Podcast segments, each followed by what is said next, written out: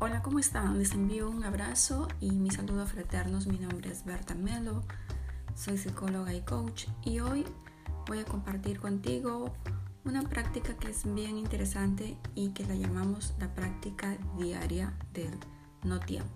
Seguro que no has escuchado esa práctica del no tiempo. Espero que este audio te sirva mucho, que tomes notas y que empecemos todos a hacer de esta práctica el no tiempo algo diario y cotidiano en nuestras vidas. El no tiempo es ese espacio diario y cotidiano de simplemente no hacer nada. Esto tiene un fin y el fin es incrementar nuestro nivel de, de desempeño general, tener más creatividad, que es lo que tanta falta nos hace y sobre todo tener también claridad mental. Para conseguir crear vidas eficientes y con éxito, es esencial incorporar en nuestro diario cotidiano actividades eficientes y positivas. En medio de esta era de pandemia, de crisis sociales, eh, psicológicas y de desafíos, pareciera ser que estar ocupado es la forma de medir nuestra existencia, de, de, medir lo que se considera una existencia normal.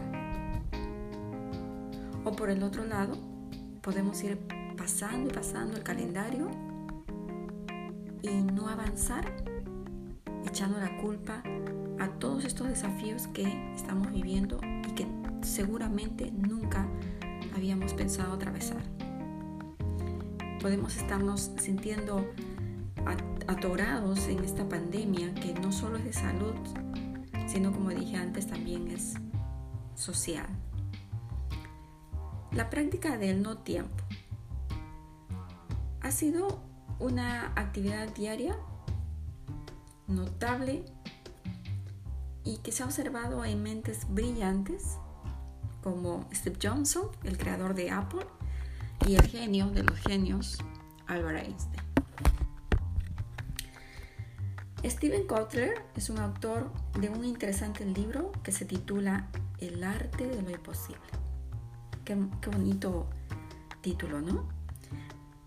Stephen indicó que el no tiempo es ese espacio tranquilo, solitario, en el que las personas pueden alejarse del bullicio y de las preocupaciones.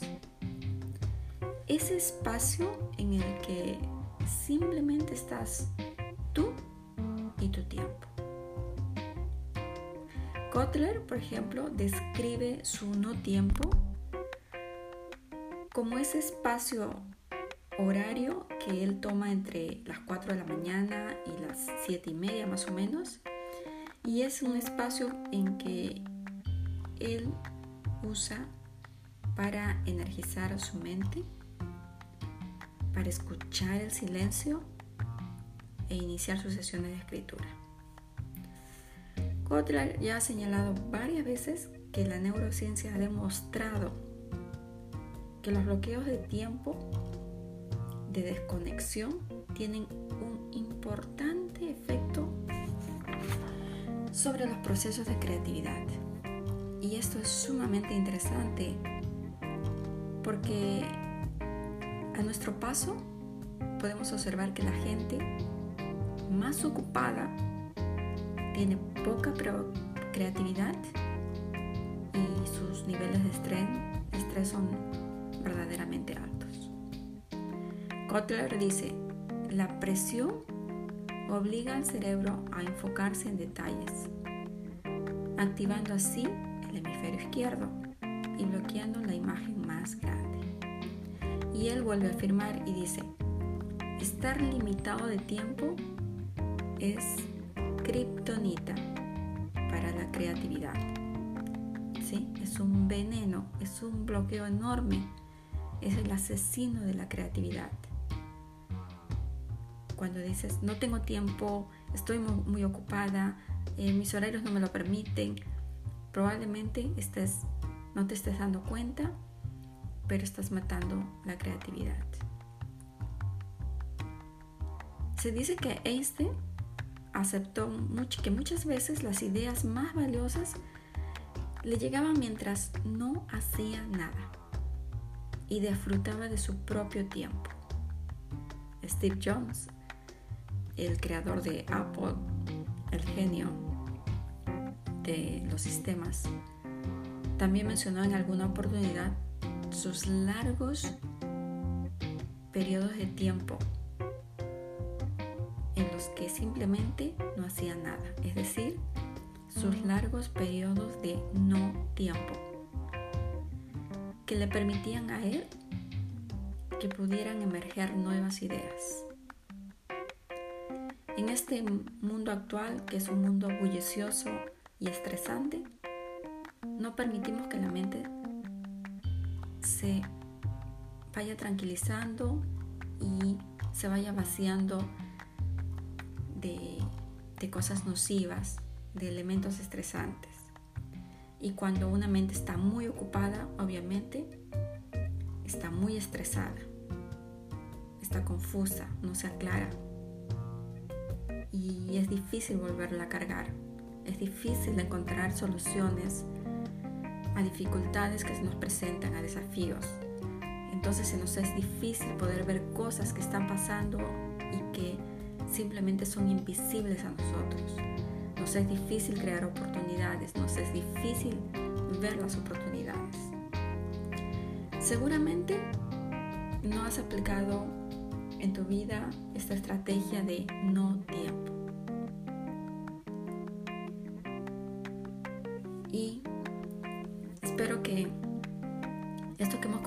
De estos grandes creadores como Steve Johnson, Albert Einstein, eh, los CEO de Tesla, de crear ese no tiempo, que podamos nosotros también, las personas comunes, empezar a aplicarlo y empezar a experimentar qué es lo que pasa con nuestra mente, qué pasa con los niveles de estrés y qué pasa con nuestra creatividad. Porque finalmente lo que impulsa a avanzar en el hombre es la creatividad. Sin creatividad nos volvemos simplemente zombies, nos volvemos productos eh, de manipulación. Nos enfermamos continuamente, nos sentimos bloqueados. Probablemente también no conocías esta parte de no tiempo o la conocíamos simplemente con el nombre de ocio.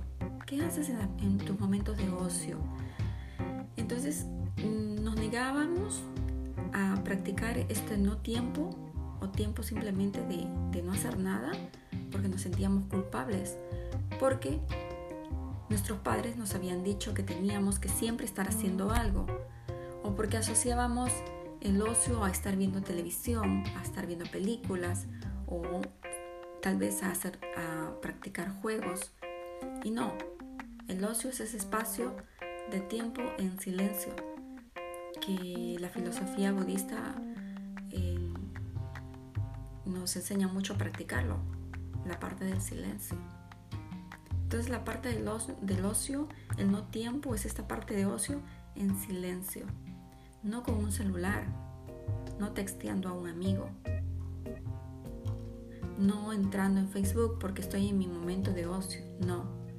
Simplemente si hacemos eso estamos llenando nuestra mente de mucho más elementos contradictorios, de estrés, de bullicio, de cargas.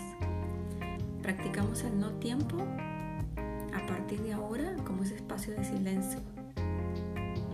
Vamos, empezamos a vaciar nuestra mente, empezamos a poder practicar en este no tiempo el inspirar y el exhalar,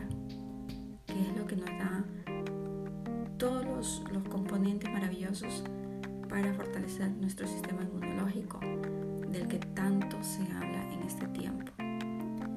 Te invito a practicar y a compartir conmigo cómo te fue instalando en tu día a día, en lo cotidiano, esta práctica del no tiempo.